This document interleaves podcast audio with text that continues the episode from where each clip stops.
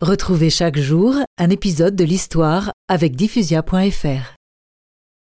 Le 30 août 1997, la princesse de Galles, Diana, disparaît dans un accident de la circulation à Paris. Mère Teresa, dont elle était proche, lui rend hommage devant les caméras de télévision. C'est sa dernière apparition publique.